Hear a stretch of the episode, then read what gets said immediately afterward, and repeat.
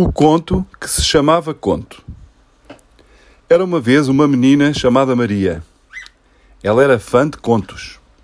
Tinha lido quase todos os contos possíveis neste mundo. Por exemplo, O Capuchinho Vermelho, João e Maria, O Gato das Botas, A Princesa e a Ervilha, O Livro da Selva e muitos mais. Um dia, a Maria havia voltado da escola e acontecera uma surpresa. A sua mãe tinha-lhe dado um novo conto. A Maria ficou muito feliz, pois estava aborrecida de ler os mesmos contos. Assim, foi a correr para o seu quarto e leu o título do conto e achou algo muito estranho. O conto chamava-se O Conto que se chamava Conto.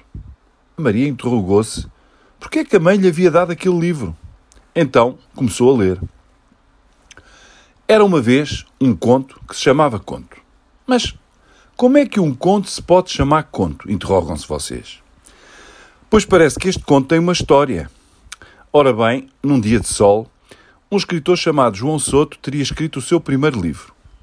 Ele pôs a pensar que título iria pôr, pois seria o seu primeiro livro, não poderia ser um fracasso. Depois de muito tempo, surgiu-lhe uma ideia. O livro irá chamar-se o conto que se chamava Conto. E foi assim que começou. O conto era um rapaz. Um rapaz que só contava contos aos amigos, os quais o passaram a chamar de Conto. A especialidade dele era contar contos de fadas. Vocês devem estar a pensar de como é que um rapaz gosta de contos de fadas.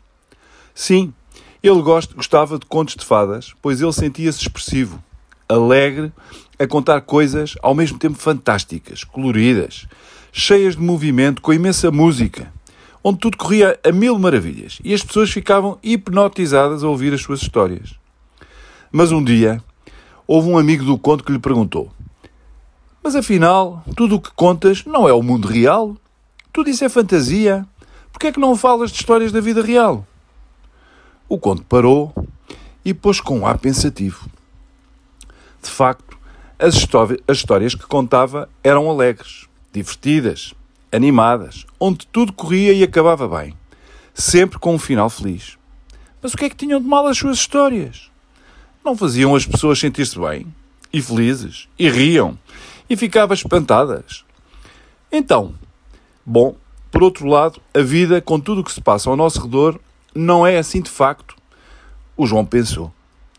As pessoas são muitas vezes complicadas. As situações e as vidas que passam não são muitas das vezes cor-de-rosa. Na vida real, e como as coisas andam, todos querem mostrar algo que normalmente não condiz com o que é a essência de cada um.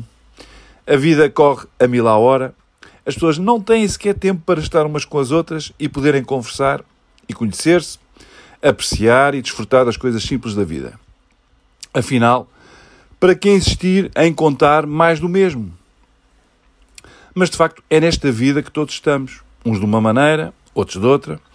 Cá fora dizem que temos de ser ótimos, ideais, fantásticos, XPTO, pois só assim parece que neste mundo nos dão valor. Mas é esse o valor que nós realmente procuramos e queremos alcançar na vida?